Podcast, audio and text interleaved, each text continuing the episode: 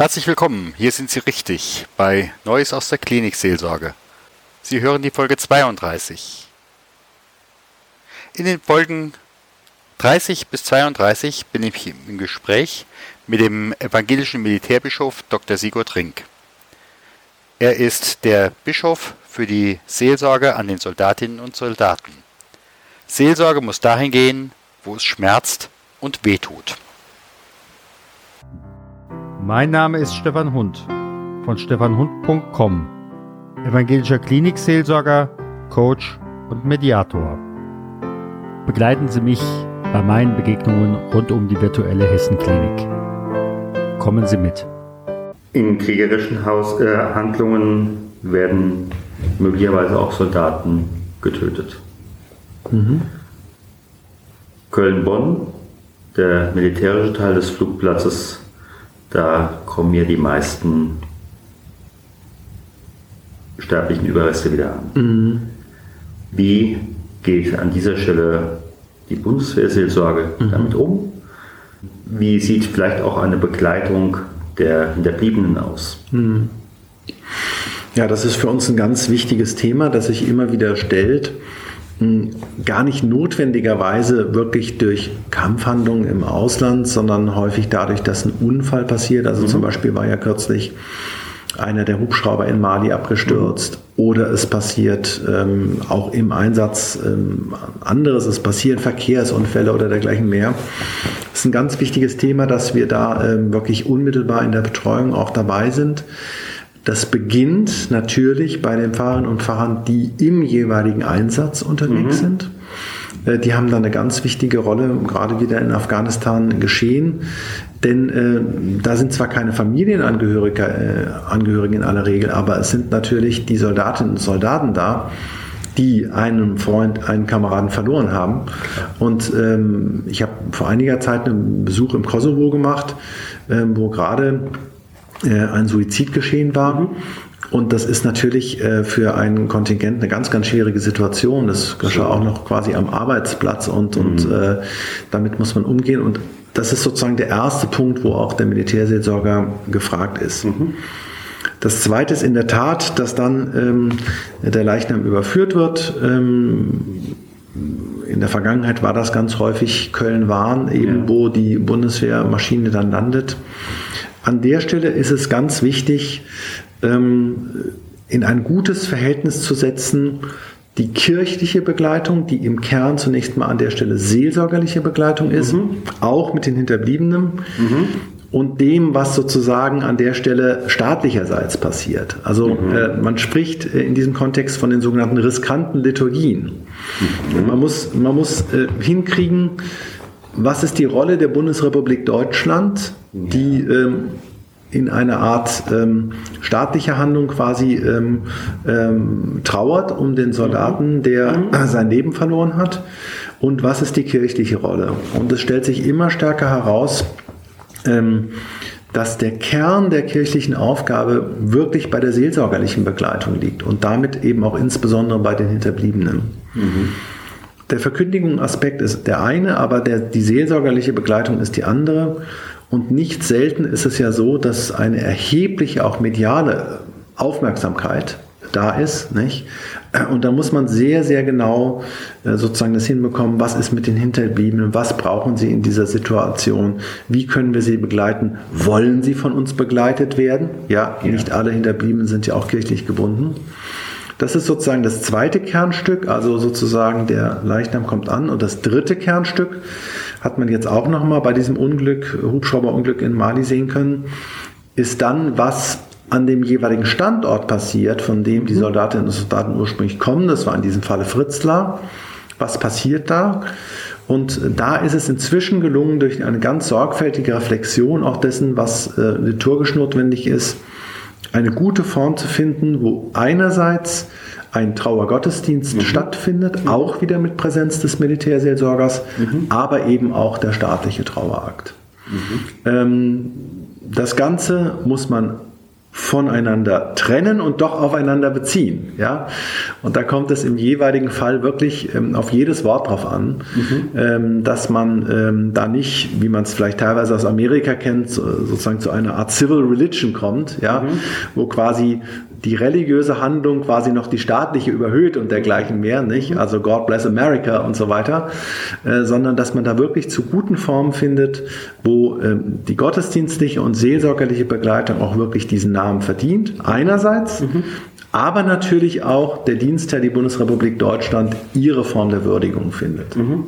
Also da, daran merkt man, es ist wirklich ein ganz herausfordernd, also in, im Ernstfall, wie Sie den gerade geschildert haben, es ist ein ganz herausforderndes, spannendes Handlungsfeld, aber gerade da ist es eben wichtig, dass sich Kirche nicht rauszieht, ja, mhm. sondern äh, gerade an diesen Nahtstellen, also wie Paul Tillich sagen würde, auf der Grenze, ja, mhm. da wird es eben interessant und spannend und äh, ja, manchmal vielleicht auch so, dass einige sagen, oh, das ist aber jetzt eine Form, die mir gar nicht entspricht oder dergleichen mehr. Aber man muss Formen finden. Mhm. Wie sie das ja auch, ähm, ich sag mal Stichwort ICE-Unglück und dergleichen mehr. Ähm, also bei diesen sogenannten Großschadensereignissen in Deutschland stellt sich ja auch ganz häufig die Frage, wie findet da eine adäquate Begleitung statt? Wie ist da eine adäquate Erinnerungskultur? Wie ist da vielleicht auch ein entsprechendes gottesdienstliches Handeln? Und äh, man stellt ja vor, da, dafür muss ja jetzt nicht ein äh, Soldat in Afghanistan ums Leben kommen. Auch bei diesen äh, innergesellschaftlichen äh, Ereignissen in Deutschland äh, ist das einfach ein, äh, ein großes Thema. Und ich sag mal, wenn ein Amoklauf in einer Schule stattfindet, ähm, äh, ist oft am gleichen Tage noch ein Gottesdienst, weil mhm. die Menschen sich notlehrt beten in den Kirchen sammeln, um ihre Ängste, Sorgen, Nöte, Klagen einfach äh, zu adressieren, ja, ja. Und, und, äh, und sich zu sammeln quasi in dieser Beheimatung von Kirchen. Hm. Also ich selber kann mich noch sehr gut erinnern, äh, das Jahr 2001, äh, September, hm. ähm, 11. September. Ja. Ich habe damals in der Kirchenverwaltung gesessen, mhm. habe damals die Bilder am Monitor mhm. gesehen mhm. Und zwei Tage später hatten wir die Bundeskonferenz der Wirtschaftsjunioren mit 1500 Teilnehmern mhm. in Wuppertal. Mhm. Und dann habe ich damals den Konferenzdirektor versucht zu erreichen. Ich habe ihn auch erreicht. Mhm. Und dann haben wir mit dem katholischen Kollegen zusammen die Bundeskonferenz mit einer Andacht eröffnet. Ja, Aber ja. auch so, dass Muslime dabei sein konnten. Okay. Okay, ja. okay. Und das war wichtig. Ja, ja, ja, absolut. Also diese Aufgaben kann man sich nicht entziehen und wie gesagt, da will jedes Wort auch gewägt sein und ja. wir, wir handhaben es so hier in dem Kontext, dass wir in solchen absoluten Extremsituationen auch ganz stark kollegial arbeiten. Also so wie man es ansonsten zum Beispiel aus der Rundfunkarbeit oder dergleichen kennt, äh, machen wir es in der Regel so, dass wir über eine kollegiale Beratung auch wirklich nochmal gegenlesen lassen und dergleichen mhm. mehr und sagen, Mensch, was sind die richtigen Worte, was sind die richtigen Gebete, die ich mhm. an der Stelle auch wirklich mhm. finde. Das ist gemündet eben auch in einem kleinen Büchlein, was sich nennt Riskante Liturgien, ah. ähm, was auch äh, jetzt nicht von uns publiziert wurde, aber im evangelischen Kontext publiziert wurde, wo auch ganz viele hilfreiche ähm, Texte einfach drin sind, mhm. äh, die man in solchen Situationen auch verwenden kann. Mhm. Jetzt bist du dreieinhalb Jahre Militärbischof. Du warst vorher Probst in Südnassau. Was oder wie hat dich dieses Amt verändert? Einerseits als Kirchenmann und zum anderen, wie hat es Sigurd Rink verändert? ja. Ähm also zunächst nochmal als Kirchenmann, das ist schon ein ähm, Feld, was man, ich sag mal, mit den normalen Augen äh, einer landeskirchlichen Tätigkeit, sei es als Pfarrer oder als Dekan oder als Propst oder wie auch immer, äh, gar nicht vergleichen kann. Man ist wirklich ganz unmittelbar an dieser Nahtstelle zwischen Staat und Kirche, äh, noch genauer zwischen Bundeswehr und Kirche. Und äh, da stellen sich natürlich Fragen, die wir gerade erörtert haben, in einer wirklich zugespitzten Form. Äh, und äh, die, äh, also gerade in einem solch spannenden Feld, auch, äh, sagen wir mal, die Stellung zu halten, ja, mhm. finde ich ganz, ganz wichtig. Ich hatte ja früher viel zu tun auch äh, mit der Beratung von Unternehmern, also mhm. theologischer Berater. Ist auch so eine Nahtstelle. Mhm. Und ich muss sagen, ähm, es gibt immer so ein Bild, ja, die Kirche soll sich zurückziehen auf die Kirchengemeinden und soll da sozusagen ihren Kernaufgaben nachgehen. Äh, ich bin eigentlich genau gegenteilig der Meinung.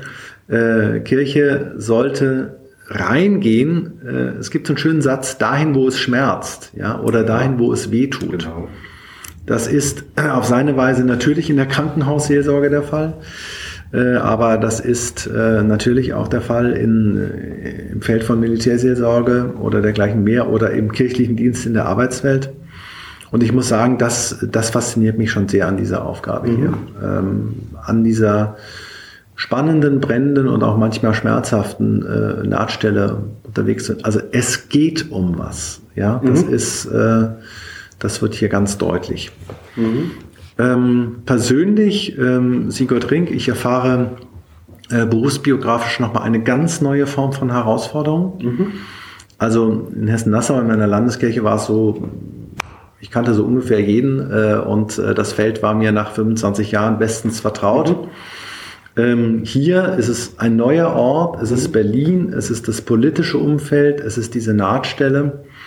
Ähm, also das ähm, hat mir, glaube ich, nach zwölf Jahren im Propstamt sozusagen gut zu tun, dann nochmal mhm. gut getan, nochmal einen neuen Aufschlag zu machen. Ähm, und ähm, ja, an der Stelle zu erleben sozusagen äh, einerseits, wie tickt die Berliner Republik, aber andererseits, was beschäftigt Menschen auch in diesem großen Feld der Bundeswehr. Mhm. Es sind insgesamt dort im aktiven Dienst 250.000 Menschen unterwegs.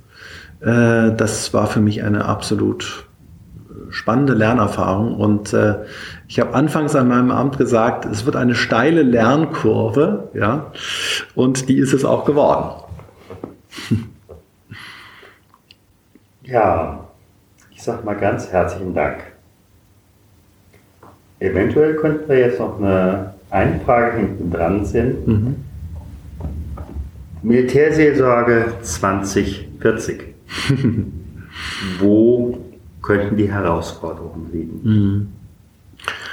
Also ich glaube, eine haben wir benannt, nämlich ähm, ich denke, ähm, es wird gar nicht umhin kommen, dass wir im Zuge der Pluralisierung der Gesellschaft äh, aus den 50er, 60er Jahren, wo noch weit über 90 Prozent der Bevölkerung zu einer der beiden großen Kirchen dazugehörten, ähm, auch die ähm, evangelische Militärseelsorge oder die Militärseelsorge insgesamt mh, hm, quasi in Anführungszeichen bunter aufstellen.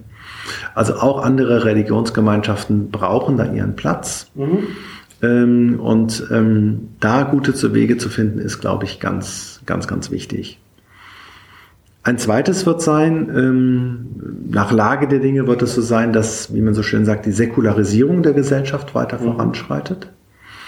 Und ähm, die hohe Relevanz, die Militärseelsorge heute hat, gilt es eben auch wirklich in diesem pluralen Umfeld zu bewahren. Ich nenne mal ein Beispiel. Es ist zum Beispiel so, dass der lebenskundliche Unterricht, also der berufsethische Unterricht zurzeit von den Pfarrerinnen und Pfarrern gehalten wird. Ähm, und ähm, kann man das in dieser Form weiter gestalten? Also ich finde, es macht ähm, hochgradig Sinn, weil Pfarrer sich mit moralischen und ethischen Fragen einfach sehr, sehr stark auseinandersetzen. Aber natürlich könnte auch jemand sagen, wir wollen das Feld ausweiten an der Stelle und vielleicht finden wir auch andere äh, Dozentinnen und Dozenten, die an der Stelle mhm. berufsethisch unterwegs sind. Also das ist so ein zweiter Punkt. Ähm, und drittens und abschließend vielleicht dazu, ich glaube, dass die geistliche, theologische und spirituelle Dimension der Gesellschaft in einem solchen Feld nicht nachlassen wird.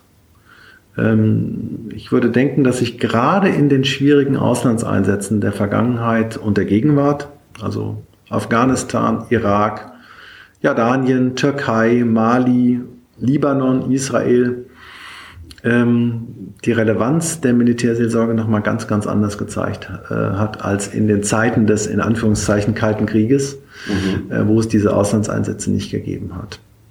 Und äh, ich wünsche mir und erfahre das eigentlich auch, ähm, dass das immer wieder auch aus dem politischen Bereich gesehen wird ähm, der da an der Stelle eine hohe Verantwortung hat, den Menschen als geistliches und spirituelles Wesen jenseits aller Funktionalität, ja, im Dienst äh, an der Waffe sozusagen und im Soldatenberuf wirklich auch zu sehen und zu sagen, okay, wir müssen auch für diese geistliche Grundausrichtung eines Menschen Sorge tragen.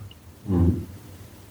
Und dann ist es einfach gut, wenn beispielsweise jetzt die Militärseelsorge gerade an diesen besonderen Plätzen, du sagtest vorhin, wo es weh tut, mhm. ist äh, und nicht nur nachher auf eine Privatsache reduziert wird. Absolut. Es ist eine, es ist eine Kirche im öffentlichen Raum.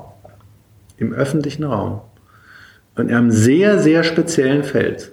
Ja, also wo es wirklich wehtut, wo es einigen Menschen friedensethisch wehtut, ja.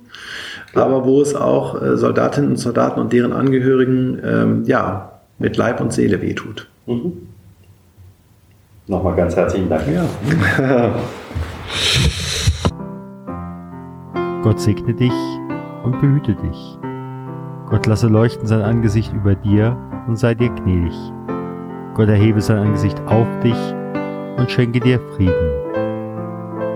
Geh hin im Frieden Gottes.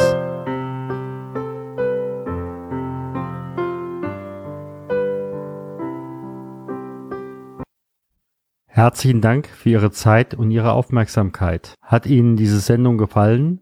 So freue ich mich über Ihre Rückmeldung entweder über iTunes oder über die E-Mail podcast-klinikseelsorge at stefanhund.com.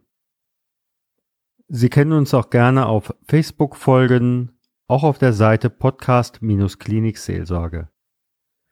Vielen Dank und auf Wiederhören und vielleicht auf Wiedersehen. Ihr Stefan Hund.